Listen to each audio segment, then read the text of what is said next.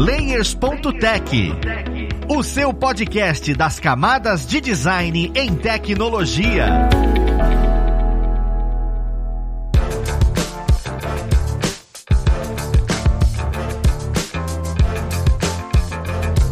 Olá, ouvintes! Eu sou Luiz Lima, designer e professor aqui na plataforma Alura, e vamos para mais um Layers.tech, o seu podcast das camadas de design em tecnologia. Na conversa de hoje, nós vamos falar sobre um produto bem específico. É um report que a Meiuca fez sobre o universo do design system. A ideia é o que é um report, qual a importância desse report e quais insights que ele traz pra gente. É um conteúdo extremamente útil nessa geração onde o design system está tão em voga. Mas vamos lá pro papo conhecer quem vai conversar com a gente. Hoje nós temos temos aqui como convidado o Will, ele que é Tech Lead Front-End Developer na Meiuca. Seja bem-vindo, Will. Obrigadão, boa noite aí, obrigado pelo convite, estou bem empolgado aqui para dar uns pitacos aí de tech. Cara, a gente é que agradece a sua presença porque realmente esse insight vai ser maravilhoso para a comunidade como um todo. Juntamente com o Will, nós temos a Kate, que é pesquisadora na Meiuca. Seja bem-vinda, Kate. Muito obrigado, pessoal. Muito obrigado pelo convite e vamos conversar um pouquinho sobre esse reporte. É, vamos conhecer quais foram os perrengues que vocês passaram e quais insights vocês trouxeram. Juntamente com ambos, nós temos o André Tardelli. Ele já esteve aqui conosco, é o PO da nossa escola de UX e Design lá na Alura. Seja bem-vindo, André. Fala pessoal, tudo bem? Dei uma lida aqui nesse reporte, gente, eu achei fantástico, assim. Então eu tô aqui para fazer algumas perguntas também em cima desse reporte e vamos ver aqui no que vai dar. Eu já começo agradecendo a presença de vocês e também gostaria de começar meio que nivelando, sabe, para todo mundo, porque eu queria entender o que é um report. Quando vocês me apresentaram, eu, legal, documento bonito, eu consegui ler tudo, vi com essas informações, mas o que de fato é um report, né? Isso é normal de ser feito? Quando é que vocês fazem isso? Bom, na comunidade de design é, é bem comum, né, a gente ter esse tipo de report, principalmente quando a gente fala de tendências de design, acho que todo final de ano a gente tem uma enxurrada, né, de reportes sobre temas diferentes, assim, temas diversos, feito ou pela própria comunidade, né, por algum segmento da comunidade, então, ah, designers de produto, pesquisadores, né, a gente tem agora um reporte novo que está saindo aí em relação a especificamente pesquisa em UX, né? Então a gente tem do salário de designers, enfim, N recortes diferentes, mas a gente tem também muitos reportes que são feitos por empresa, assim como o nosso, né? Que foi feito aqui pela Meiuca. A gente tem de ferramentas, né? Que são muito comuns dentro do design, que lançam sobre temas específicos também, de interesse da comunidade. Então é uma coisa bem comum, assim, né? E aí, te respondendo, né, a segunda parte aí da tua pergunta sobre a importância e como, né, o que, que é esse material, o que, que é o reporte, geralmente ele vem de uma análise, de uma pesquisa ou de um estudo que foi construído sobre algum desses temas aí de interesse e o intuito é gerar discussão dentro da comunidade, né? A gente ter como um material informativo que pode dar algum tipo de direcionamento ou simplesmente abrir essa discussão sobre aquele tema de estudo ali dentro da comunidade. Acho que esse é o maior valor que a gente entrega, né? Conseguir ter insumo para conversar um pouquinho mais sobre aquele tema e evoluir aquele tema aos pouquinhos. Perfeito Perfeito. Eu fico imaginando então o que, que aconteceu, né, dentro da Meiuca que vocês olharam e falaram: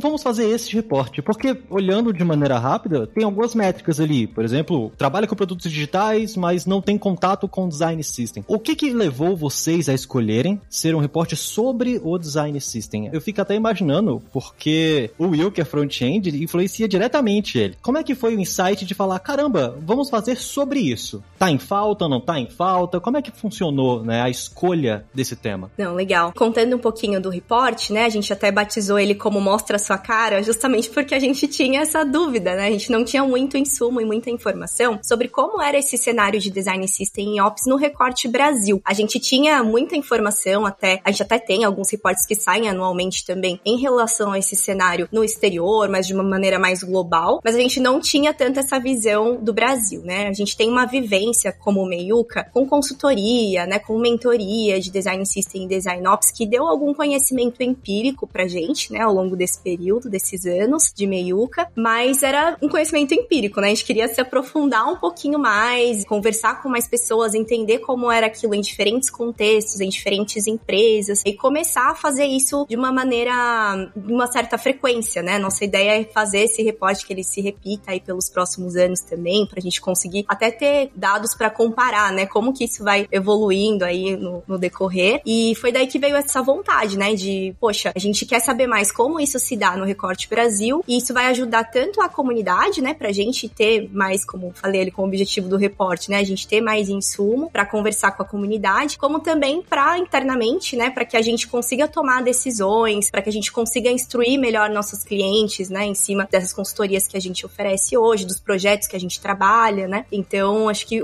uniu o útil ao agradável, assim. Acho que foi essas duas, esses dois pontos principais. Eu tenho uma pergunta que eu queria fazer para você, Kate, que você falou muito sobre esse mercado de design system e ops. Eu tô vendo que existe muito uma confusão um pouco sobre alguns desses termos quando alguém fala design system, design ops, ou fala design system ops. Agora surgiu essa profissão que tá emergente, eu vejo que várias pessoas estão falando, inclusive está sendo colocada no reporte. Eu acho que também para a gente começar um pouco dessa discussão, eu entendo que vocês posicionam nessa parte com design system e ops, mas qual é a diferença entre esses dois? O que que faz com que eles trabalhem juntos? Quais são as principais diferenças mesmo entre eles? Acho que esse conceito, né, ainda está sendo consolidado e como você mesmo disse, né, ele ainda é confundido em alguns, alguns contextos, né, porque realmente é uma coisa que as empresas estão começando a olhar com mais profundidade, principalmente no Brasil agora, né, mas aqui na que a gente costuma entender e explicar para as pessoas, né, que design system é um produto que ele vai evoluindo, né, ao longo do tempo, que você vai construindo como um tipo de biblioteca, né, muito além de uma biblioteca, mas que vai nutrir os outros produtos ali da empresa, né, da organização, enquanto o design ops ele é uma disciplina, né, que tem um, o objetivo de pode ser uma pessoa ou um time responsável ali que vai ter a missão de otimizar e padronizar a ferramenta, processo, né, e essas habilidades que acabam escalando a entrega de design dentro da empresa. Então, acho que basicamente essa é a diferença. Will, se você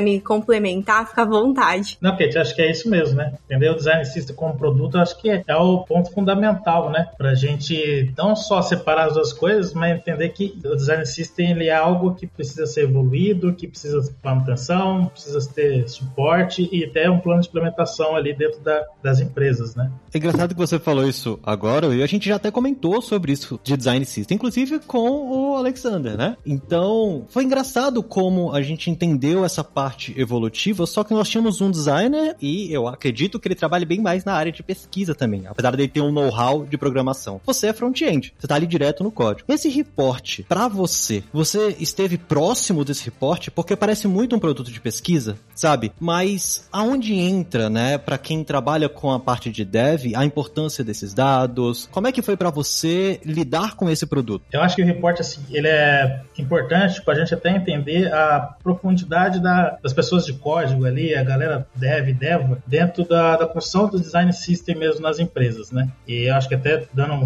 mini spoiler aí do, do report, mas a gente vê muita fricção da galera de tecnologia para entrar nesse, nesse universo, né? Eles acabam sendo às vezes inseridos muito depois, quando tudo já está idealizado, concebido, e aí acaba tendo uma resistência sempre da galera de tech. Então acho que esse report é fundamental justamente para a gente entender esse cenário e talvez entender de como trazer o pessoal de tech antes nas tomadas de decisões, nas descobertas e começando a engajar essas equipes, né? É engraçado como às vezes a gente negligencia pesquisa, né? A gente negligencia informação e, e de fato isso reduz muito atrito entre as equipes. Agora que você comentou, é de suma importância você ter esses dados para falar, não, é assim que as coisas funcionar, o know-how que você tem de um lado, o know-how que outra pessoa tem de outro lado, com certeza auxilia para que o projeto e o produto seja bem construído. Vocês falaram muito de ah, pesquisa, são informações e tudo isso. E eu fico pensando que, para quem ainda não viu, você que tá escutando, você vai ter espaço para poder ver esse report. São 83 páginas de informação. Então é coisa pra caramba. Uma das minhas dúvidas é qual é o tempo de produção desse tipo de produto? Porque, pelo que vocês falaram, é comum a comunidade fazer. Agora, demanda de tempo, tem um custo para fazer isso, né? Tem, tem pessoas para produzir isso. Como é que foi o tempo de produção desse produto que vocês construíram? Vou te contar um pouquinho sobre a estrutura de como foi, né? Eu não sei dizer muito no âmbito geral, mas na nossa experiência, né, foi o nosso primeiro report. É, ele durou, assim, um, um tempo considerável. A gente começou a trabalhar nele, foi em fevereiro, pensando na estrutura ali do survey que a gente ia começar, né, que a gente teve duas etapas, uma primeira etapa quantitativa, que foi aberta para a comunidade, né, através de um survey, e depois a gente teve uma etapa qualitativa, que foi através de entrevista, né, conversando mais um pouquinho em profundidade para entender os dados quânticos que a gente estava vendo ali, né, da primeira etapa. A gente começou em fevereiro a estrutura estruturar isso, foi até com um outro designer que já não tá mais na Meiuca hoje, que é o Caio Luan. Eu e ele, a gente estruturou tudo isso juntos, como que seria esse fluxo de perguntas, né, e tudo mais. E depois a gente foi pro lançamento mesmo desse survey, que foi mais ou menos ali em março e abril desse ano, né, 2021. E aí ele ficou no ar durante esse período, né, durante esses dois meses. Depois veio esse, encerrou esse período, foi só análise interna. Você, até engraçado você comentar que foram 80 e poucas páginas, mas você não sabe o tanto coisa que a gente tirou. que tinha muito mais informação que a gente gostaria de pôr, mas a gente tentou pensar o mais importante ali, até para ser um material fácil de ser consumido também, né? Senão só fica punhado de informação ali que ninguém consome, né? Então a gente teve esse cuidado de fazer um resumo de tudo que a gente entendeu ali e do que era mais relevante também. Então a gente ficou esse tempo em análise e aí quando foi lá para junho e julho, foi quando a gente aplicou a etapa qualitativa, que foi onde a gente já tinha estruturado mais ou menos ali o que, que a gente queria se aprofundar, né? Quais eram os insights que a gente teve, os principais insights, o que, que a gente queria se aprofundar para entender o contexto, né? Quais são as histórias por trás daqueles números principais ali que a gente tinha mapeado. E aí ficou mais ou menos nesses dois meses, né? Então, de parte qualitativa. E a gente lançou o reporte agora em setembro. Acho que foi mais ou menos isso. De fevereiro a setembro, o período todo, né? Se for dar um resumão, assim, do tempo que levou. Eu acho que foi totalmente a cereja do bolo vocês terem misturado um pouco desses dados quantitativos e colocarem os depoimentos qualitativos das pessoas, porque tornava a leitura muito engajante. Você vai lendo e aí você vai falando, caraca, uma pessoa real tá falando sobre isso. Muitas vezes alguns deles nem concordam 100% um com o outro e você vai entendendo e criando ali o seu próprio senso de opinião na leitura. Porque eu fiquei falando com eles, eu falei, caraca, o repórter tem 83 páginas e eu li ele inteiro e eu não conseguia parar de ler. Era engajante e você tinha uma vontade de saber o que, que tinha no final, sabe? Então foi muito legal a forma como vocês também conduziram a própria narrativa do repórter. Vocês poderiam ter colocado só os dados de uma maneira quantitativa, mostrado ali os resultados e falar, ah, beleza. Só que colocar realmente esses comentários eu achei que ficou muito legal. Parecia que eu tava dentro ali da leitura junto com, com vocês, sabe? Sério, parabéns você, pela equipe, né, que conduziu todo esse processo dessa leitura e do storytelling no reporte. Poxa, muito obrigado, André. Justamente por, né, como comentei, por ser o primeiro, foi um teste, né, que a gente fez para entender o que, que a gente pode aperfeiçoar até para os próximos. Então, os feedbacks são super bem-vindos. Obrigadão. É muito legal, né, a gente ver como essa experiência com certeza vai trazer coisas para produtos que vêm, né, reportes que serão feitos ainda por vocês, porque a primeira experiência é sempre aquele pisar em ovos, não sabe como é que tá indo, às vezes você fica sem saber direito. Isso é bem interessante.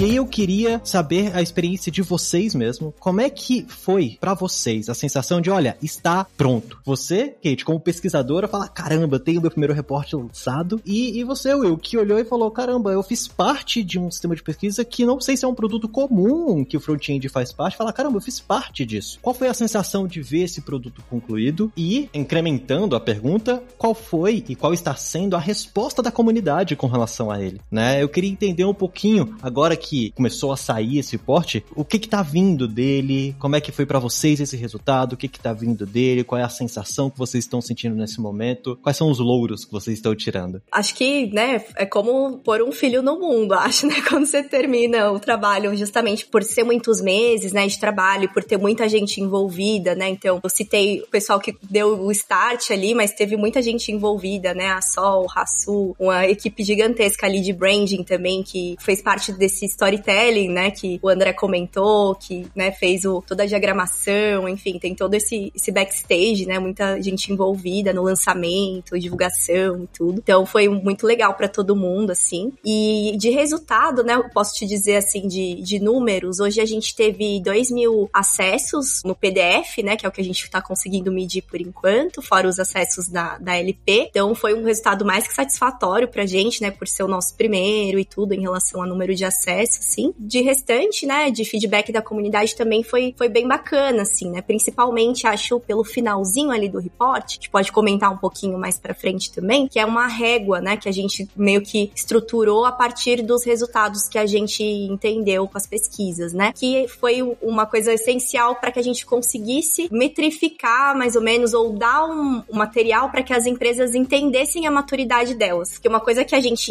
viu na pesquisa, né, entendeu na pesquisa, foi que que eu tinha uma empresa que me falava, ah, eu não tô tão madura, a gente tá começando agora e tal, né? Imagina, zero maturidade ali. E quando a gente ia conversar, eles estavam muito mais maduros do que as empresas que falavam que estavam maduras, né? Então a gente viu que, pô, não tem muito parâmetro ainda no mercado, né? As empresas também precisam ter essa régua para entender onde elas estão. Então acho que esse final foi o mais interessante, assim, de ver, né, a galera comentando não só sobre os dados que a gente trouxe, mas sobre ter disponibilizado, né, essa forma de entender onde eu tô, quais são os próximos passos, né, como que eu posso levar isso para frente na hora que eu vou levar insumos ali para tentar construir um design, um design system na minha empresa, ou começar a criar um time de design ops na minha empresa, quais são os argumentos e como que eu desenho esse roadmap, né, como que eu explico quais são os passos e o que que vem pela frente. Então acho que essa régua colaborou bastante nesse sentido também, né? Então acho que esses foram os principais ganhos assim que a gente vem vendo. E a maioria das respostas, né, интернет sempre falavam, a gente tá menos de um ano com o design system, era mais da metade, se eu não me engano. Então você olhava e falava, caraca, esse produto ainda tá realmente, a pessoa tá começando, mas tá virando uma tendência entre milhares e milhares de empresas. Acho que de dois anos para cá, assim, eu nunca vi o termo design system ser falado tanto quanto atualmente. E, e, e, antes era um termo, assim, meio desconhecido, eu não sabia um pouco sobre esse tema, não desconheço. E até na pesquisa de vocês, o que eu também achei interessante, as pessoas não têm design system, mas elas sabem o que que é, elas reconhecem a importância, mas elas ainda não têm, que deixa indicar que ainda vai ter um futuro próximo, onde essas pessoas vão implementar esse design system, né? E muito legal quando fui ver. E eu hoje, como sou de tech aqui, muito à frente do, dos projetos que a Meiuca vai tocando com os clientes, né? A gente conseguiu ver pelo reporte os, os números, mesmo estando aberto para outras pessoas do mercado, eles corroboram muito o que a gente vivencia no dia a dia. A gente consegue ver ali nos números o que a gente tem vivenciado e consegue também dar nortes para a gente poder direcionar melhor, né? Como é a maturidade de cada um desses projetos e cada um dos clientes. Acho que o que fica interessante também, o, Will, é porque eu trabalhei como dev. E quando eu trabalhava como dev alguns anos atrás, existia uma clara separação ali da área do design para a área do desenvolvimento. Então, o que acontecia era que eu recebia aquelas informações ali para mim, ó, eu quero com essa cor, com essas especificações, que chegue isso aqui para mim, e eu tinha que me virar com base no que, que tinha ali. Eu nunca chegava a conversar tanto com designers, hoje eu vejo que isso está mudando muito, né? Como que essa implementação, por exemplo, desse design system que vocês estão fazendo, estão criando, está melhorando esse sentido da colaboração? Porque eu vi que foi uma coisa que vocês falaram muito também no report, sobre como que isso está afetando né, a colaboração realmente entre as equipes. Está havendo realmente uma integração em cima disso? Os devs e os designers estão conseguindo se comunicar melhor a partir dessa implementação? Eu acho que o design system é um dos papéis bem fundamental dele é justamente isso, né? Fazer com que tanto design e tecnologia e até a área de negócios consigam conversar e falarem a mesma língua, né? Então a gente começa a tratar ali componentes, o que antes em código a gente já fazia, né, de, de componentizar, design acaba fazendo agora hoje também, a gente acaba tendo essa união, né? E tudo como design system acaba tendo uma razão de existir, né? Então, com isso, a gente acaba tendo nossos repositórios de código, hoje com design system, mas com razão de existir, né? E até a importância do, do que eu falei no início, né? De a gente trazer o desenvolvedor cada vez mais nessas tomadas de decisões, justamente para quando houver a implementação desse código, né? Funcionar tão bem quanto funciona o design, né? Porque muitas vezes o design funciona muito bem, mas quando vai chegar a implementação, fala, opa, mas esse código não é bem assim que funciona, né? Trazendo o dev um pouquinho antes ali, a gente já consegue resolver esse gapzinho. Uma coisa até que acho que o Will comentou também, né, um pouquinho no início, sobre um dos achados que a gente teve que foi bem evidente, né, como que essa disparidade do trabalho em conjunto, né, do design e do dev, tem consequências ali, né? Foi o Machado que dizia que a resistência em aderir ao uso de design system, né, e tal, é mais alta nos times de, de desenvolvimento do que no, no time de design. Aí você fala, nossa, mas, mas por quê? né? É pura e simplesmente porque os devs não são envolvidos no processo, né? Então, é claro que quando chega um negócio pronto para eles, que eles não participaram do processo, não entendem as decisões que foram tomadas, ou até tem decisões que na prática ali não vai ter como viabilizar, né? Porque o time de tech não foi consultado antes e tudo mais. Então, é claro que vai ter um estranhamento e uma adesão um pouco menor, né? É óbvio, né? Esse dado. Então, é muito louco a gente perceber a consequência disso também no processo, né? Então a gente entende que a construção do DS, do Design System, ele passa por um, por um processo que tem que ser colaborativo e que envolve tanto tecnologia como todo o chapter ali de design também, não é? Ah, vamos criar um, um, uma squad aqui para trabalhar no DS e não envolver quem vai consumir esse DS. Também é um erro, né? A gente precisa envolver o chapter em critiques, né? E etc. como um todo ali nesse processo. Isso vem se tornando cada vez mais sólido dentro das empresas, vem sendo mais perceptível isso.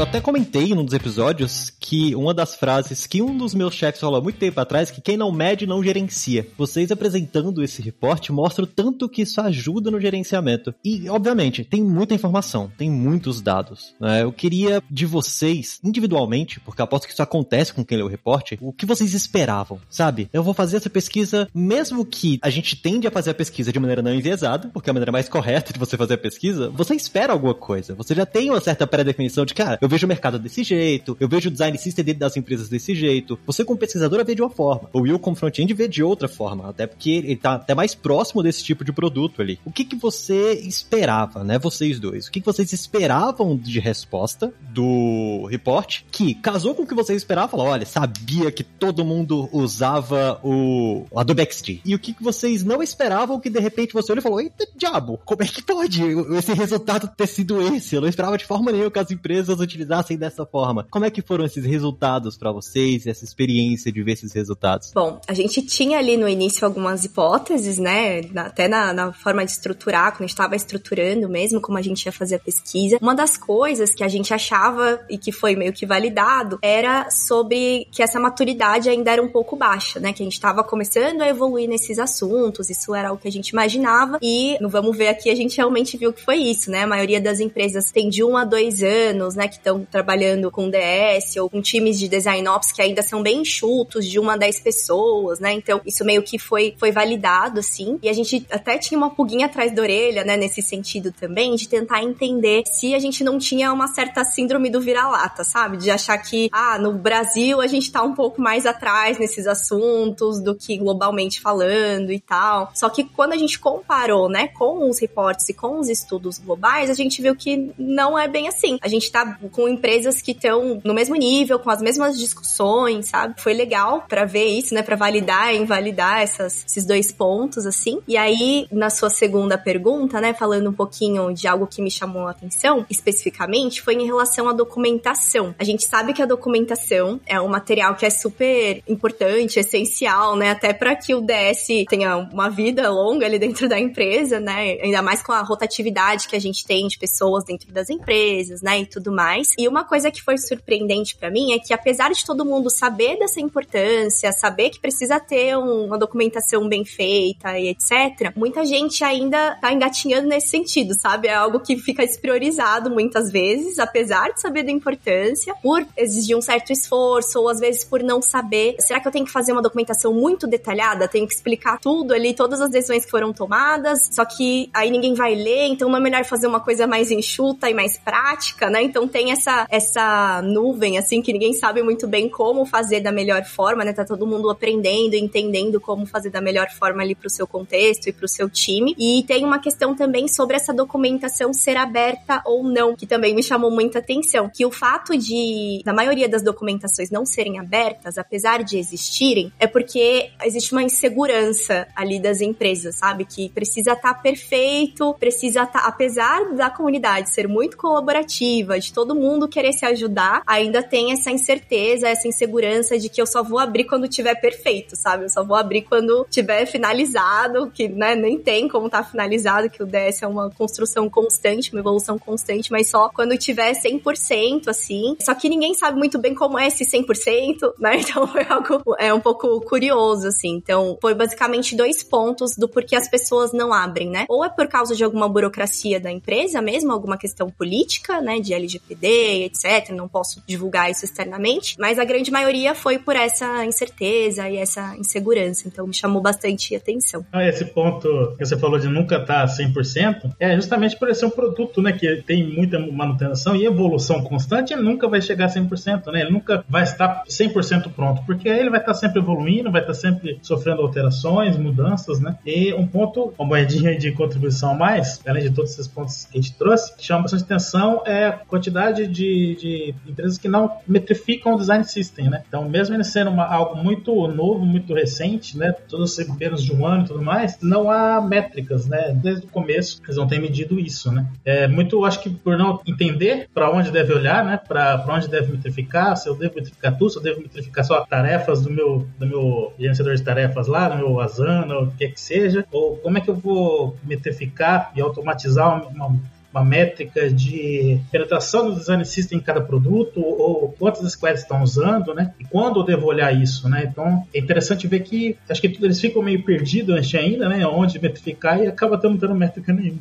Caraca, vocês dois pegaram duas das minhas perguntas, assim. Porque eu lembro que quando eu li ali, a primeira coisa que bateu na minha, assim, para mim foi tipo, design system possui documentação? Aí, sei lá, 30% falou não. Aí eu, como assim? Eu acho que eu também fico com um certo conceito na minha cabeça. Eu sempre começo a pensar assim, design system ele é uma documentação. Vocês falaram várias vezes, design system é um produto. Aí eu fiquei, André, design system é um produto. Para de ficar pensando que é só documentação. Embora a documentação ela seja muito importante, ele consegue existir sem ela, né? Pelo que eu tava vendo ali. Mas eu fiquei, eu lembro que eu li, eu fiquei muito indignado. Eu falei assim, cara, como que isso funciona ali na vida real? Mas depois eu fui entendendo. Vocês botaram uma frase ali que eu achei que é muito legal, que é um produto que vai retroalimentar todos os produtos da companhia. Eu, ah, então beleza. E aí a partir daí eu fui conseguindo entender um pouco mais. E essa parte de métricas também que o Will falou, eu fiquei curioso para entender quais eram essas métricas. Porque eu li e falei, ah, legal, eles estão fazendo uma certa forma de um acompanhamento em cima dali, mas eu também queria saber mais sobre essas métricas que estão sendo usadas realmente para conseguir acompanhar esse progresso. Porque uma coisa que eu sinto que acontece muito no contexto é, a gente tem algum produto para entregar. Eu trabalho, por exemplo, como product owner, então eu preciso priorizar para que aquele produto seja entregue. E muitas vezes também fala muito sobre essa parte de, de atropelar o design system. As pessoas jogam outras tarefas por cima dessa priorização da criação desse design system, né? Então era mais para entender um pouquinho sobre essas métricas, assim, se vocês chegaram a conseguir entender um pouco sobre elas. E eu acho que sobre essa parte também da documentação, depois que vocês deixaram essas frases ali bem explícitas, eu já comecei a enraizar isso na minha mente de uma forma melhor, para tirar essa parte da minha cabeça que eu sempre falo, design system é uma documentação, é um produto. Aí eu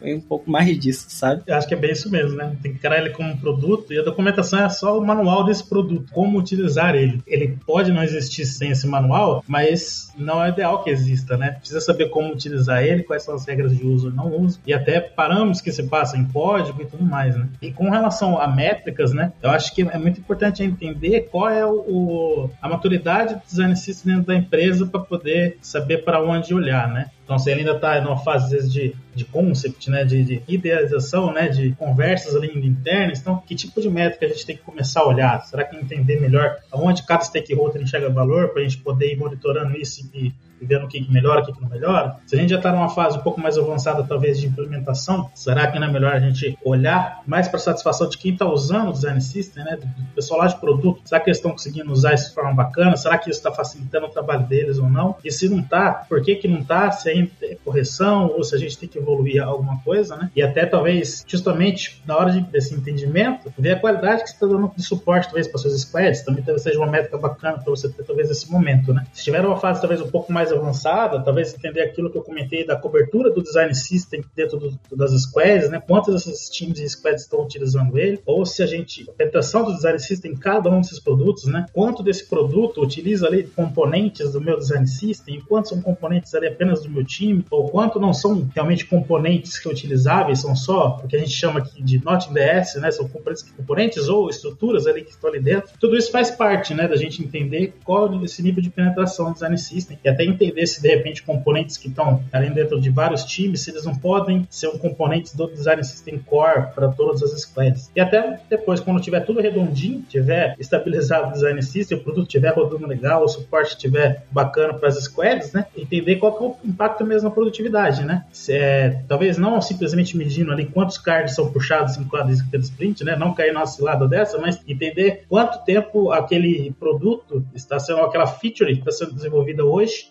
com o design system quanto isso era antes, né? Então acho que vai, vai muito disso, em cada fase que você está com o seu design system, você olhar para um ponto. Mas é claro que sempre temos tudo isso mapeado, né? Para que quando chegar naquela fase, você tenha como medir com o que era antes, né? Então você tem todo esse mapeamento, mas sempre em cada momento focando talvez num, num ponto principal. E aí trazendo só uma curiosidade, né? Isso tudo que o Will trouxe são as possibilidades, né? Mas o que a gente viu dentro do report de que as pessoas mais usam, né? Ou quais são as métricas que são ali os primeiros nos primeiros passos mais usadas, geralmente são as métricas de satisfação, que são métricas mais internas, né? Em relação ao uso do time ali mesmo, são métricas um pouco mais qualitativas. Então, acho que vamos acompanhar, né? Ver se isso vai, vai evoluir ao longo dos anos, né? A gente acredita que isso vai evoluindo conforme eles vão avançando ali nos steps de maturidade, né? Vamos observar. Não, com certeza o próprio report é vivo, né? Se você fizer novamente, vão ter outros resultados, até por conta do seu report. É um negócio completamente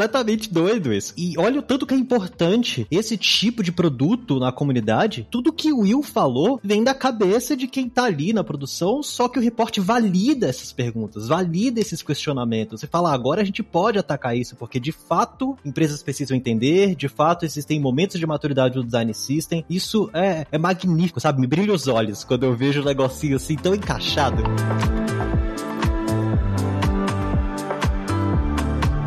E eu fico perguntando, como ele é um produto muito denso, obviamente, existiram momentos extremamente complicados, porque foi o que você falou, Kate, que é, é, é, um... Eu tô falando do produto como report, né? O report, ele teve uma equipe, teve um background, não foi você e o Will que fez, porque teve um período muito longo. Você consegue definir quais foram as maiores dificuldades para você fazer este report literalmente ganhar vida? Em quais momentos que vocês, como equipe, pararam e falaram, ai meu Deus, não, não vamos continuar isso daqui não, porque isso dá, tá difícil, né? Eu queria entender porque conhecer as dificuldades faz parte do processo pra gente poder passar por ela. Afinal, na próxima experiência que vocês tiverem com o report, vocês provavelmente não vão passar essa mesma dificuldade. Qual foi esse aprendizado? Quais foram as maiores dificuldades e o aprendizado dessas dificuldades para gerar o report de vocês? Acho que a gente não teve nenhum momento assim que a gente pensou em desistir, né? Acho que foi um processo muito gostoso de descoberta e tudo, mas com certeza tiveram desafios sim, né? Então teve um, acho que o momento mais denso ali foi o momento de análise né, na verdade, principalmente da primeira etapa, né, mais qualitativa, que foi o primeiro momento ali que a gente estava olhando para esses dados, né, e para os insights e tal, entendendo quais foram os perfis que responderam, né, fazendo esse cluster e tal. Então acho que foi o momento mais denso assim. Depois o momento mais difícil, acho que teve na segunda etapa, né? Foi um pouquinho difícil a gente escolheu falar com profissionais sêniores que já atuavam com design ops ou com design system. Aí você imagina como é a agenda dessa galera, né? Então foi um pouquinho difícil a gente conseguir conversar com todo mundo, né? E dentro do tempo, né, que a gente tinha ali pensado para conseguir conciliar a agenda. Então acho que esse foi um ponto também que se pudesse voltar, a gente teria feito talvez com mais antecedência, olhado a agenda com mais antecedência, né? Que é um problema de recrutamento em geral, né, para qualquer pesquisa que a gente vai fazer. Acho que por último eu evidenciaria esse momento de resumir, né, de tirar coisas assim, que acho que acho que é o que mais dói o coração, né? De, ai, ah, não, mas isso aqui também é importante. Pô, mas isso aqui é mais importante, então vamos levar isso aqui, né? Então, acho que o, documento final, ele tinha um total de, acho que quase 100 páginas, se eu não me engano, total, assim, que tinham todos os gráficos, né? Que tinha tudo. E, e aí depois a gente foi para uma versão menor, que diagramada, né? Acabou aí nas 80, 80 e poucas páginas. Então, acho que esses foram momentos mais doloridos, assim, pra gente. Não, perfeito. É, é bom saber disso, né? É bom saber qual caminho toma. E, e é legal, porque casa com muitos outros momentos de produção de outros produtos, que é o você deixar o que não é mais importante de lado. Mesmo que você tenha feito todo aquele carinho com seu filho, né, ou filha, você vai lá e, e ah não, isso daqui vai ter que deixar um pouquinho de lado porque não cabe dentro desse tipo de produto. E agora que tem o report, né, a comunidade usufrui, vocês usufruíram, existiu alguma mudança dentro da Meiuca que falou, caramba, eu tenho o report, eu li o report, agora as minhas métricas internas vão mudar, os passos que eu vou tomar vão mudar, o planejamento, né, o caminho caminho da Meiuca e da equipe de vocês mudou devido ao reporte? Ou literalmente foram, são informações. A partir daqui, deixa as informações irem e a gente vai galgando com o tempo. Ou existiu um momento de você olhar e falar: caramba, são informações sólidas, válidas e a gente precisa mudar algumas coisas aqui dentro, com as informações que a gente conseguiu coletar. Como é que vai ser daqui para frente agora pra Meiuca? Porque eu imagino que exista a Meiuca antes do reporte Meiuca e depois do reporte Meiuca. E eu queria saber agora esse ponto do depois do reporte. Bom, acho que teve um ponto que a gente amadureceu que foi aí amadureceu ao longo até do processo, né, todo desse ano e tudo. O report fez parte, né, disso, que foi entender que um time de design system, um time de design ops não é a mesma coisa, sabe? Não precisa andar junto, assim, que um time de design system não é responsável pelo DS, pelo contrário, ele vai ser um braço ali muito importante do time de DS, né? Mas não necessariamente isso é uma coisa só, né? Muito pelo contrário. Claro que se a gente tiver um time de design system com o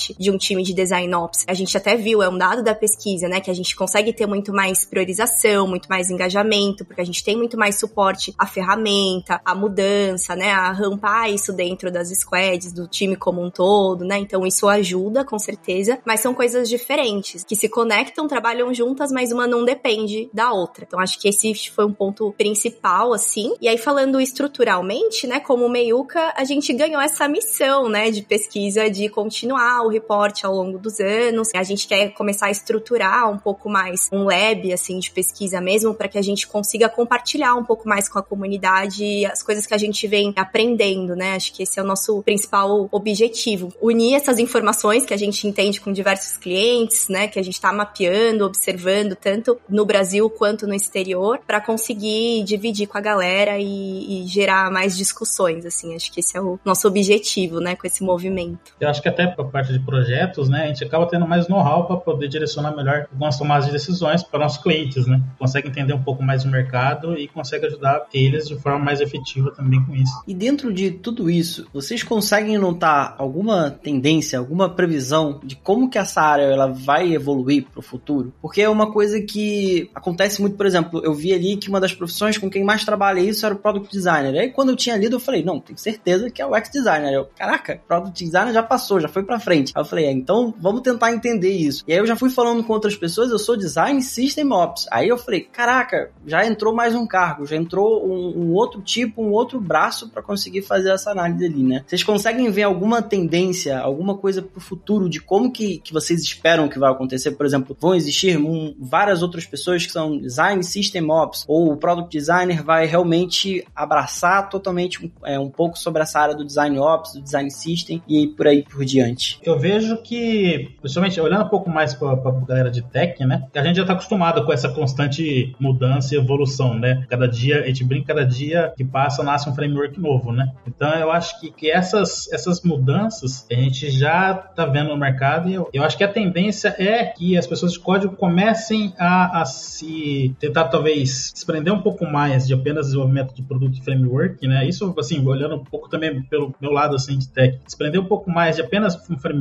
apenas começar a entender um pouco mais, parar de refazer botão, sabe? Refazer aquele código que a gente sempre fez e começar a olhar um pouco mais por um lado de automatização para melhorar o desenvolvimento. Com o design system, componentes já codados, deixar de fazer aquele CSS de botão que fez milhares de vezes, né? Então eu vejo um pouco mais essa tendência só de código. Aí falando um pouquinho do lado de design, né? Acho que é muito mais é, ascensão de perfis especialistas, né? Então o que a gente percebeu é que conforme o time ele vai amadurecendo, né? Tanto com o System quanto com o Ops, principalmente, né? Do lado ali de Ops, a gente vê que as áreas vão se consolidando um pouco melhor, né? Então, ah, eu preciso de alguém agora especialista em writing, alguém especialista em research e por aí vai, né? Então a gente vê que conforme o time começa ali, o time de Ops, né? De uma maneira mais federada, com os PDs mesmo e tal, e com o passar do tempo a gente vai vendo o time se estruturando um pouco melhor e trazendo esses perfis especialistas, né? E uma outra coisa curiosa que a gente tem visto por causa dos cursos também, né, que a gente oferece ali na Meiuca para design system, né, é que a galera tem colocado isso na própria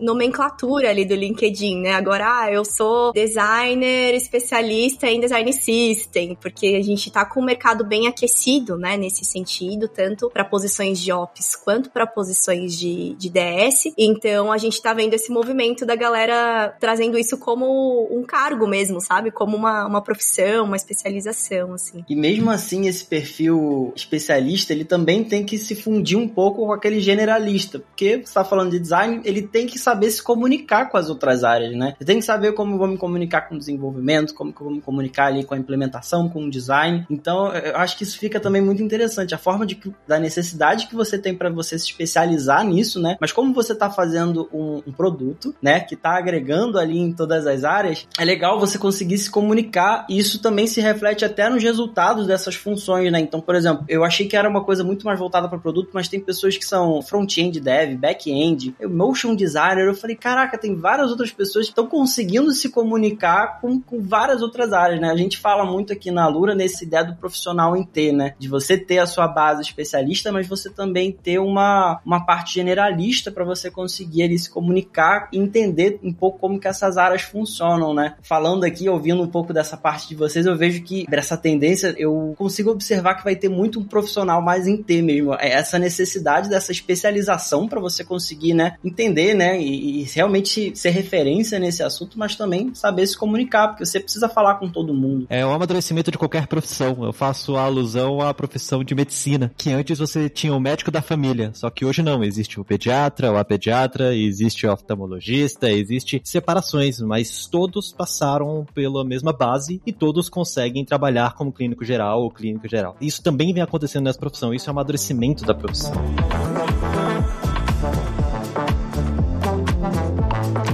Caramba, se a gente fosse aqui falar sobre as 83 páginas, ia ser, assim, é muito insight, é muita coisa. Então, é maravilhoso que vocês tenham trago um pouco de como foi a experiência de construir esse produto, né, que foi o report. Quais foram os insights que vocês tiraram, as dificuldades. Eu acho isso muito legal, agradeço muito a presença de vocês. Lembrando que para você que está escutando, vai ficar o link do report aí para você poder abrir e também tirar os seus insights, porque é para isso que funciona, né? Para a comunidade como um todo entender essa evolução, entender como é que tá sendo e vai ser as tendências dentro desse mercado. Eu queria abrir esse espaço agora para quem está escutando a gente consiga acompanhar vocês, né, em alguma das mídias sociais. Não sei se você tem um costume, eu tenho um portfólio, queira divulgar, ou tem alguma área específica. Kate, quem quiser te acompanhar, onde é que quem está escutando a gente consegue te achar? Legal, ali pelo LinkedIn, Kate Miranda, K-A-T-Y, Miranda, é fácil de achar. E queria deixar um agradecimento também, né, para toda a comunidade aí que participou, né, da construção desse reporte, porque sozinho né? Isso, o suporte não existiria, então queria agradecer para todo mundo que tirou um tempinho para colaborar de, de alguma forma com a pesquisa e dizer que ano que vem tem mais, até no, no finalzinho do report, né? A gente tem do PDF, a gente tem um link para um Forms, tá disponível ali para que você se cadastre, se inscreva para participar de alguma forma das próximas edições, né? Então, quem sentir interesse e quiser, só acessar lá. Vai ser muito bem-vindo. Perfeito. Vamos deixar o link para você fazer parte da construção da história história dentro do mercado de design system e tecnologia do nosso país. Para você, Will, quem quiser te achar, quem quiser ver um pouco mais dos seus produtos, conhecer o que você posta, onde é que eles conseguem te achar? Pode ser no LinkedIn, né? Se jogar Will Angélico, você vai me achar, não é tão comum.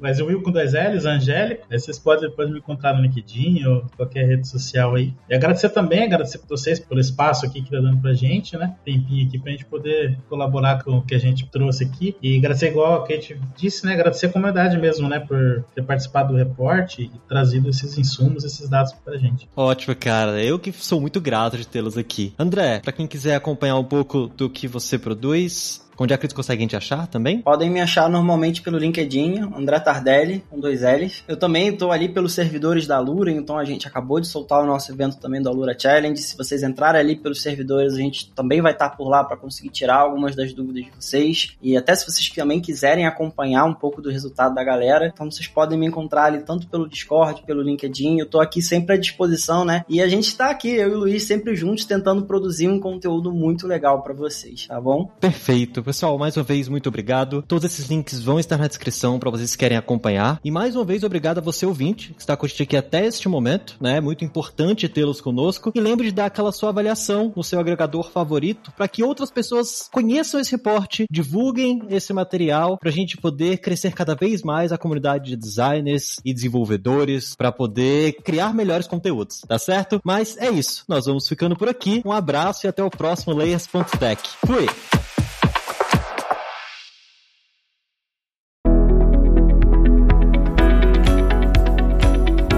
Ouviu o Layers.tech, uma produção alura.com.br. Edição Radiofobia Podcast e Multimídia.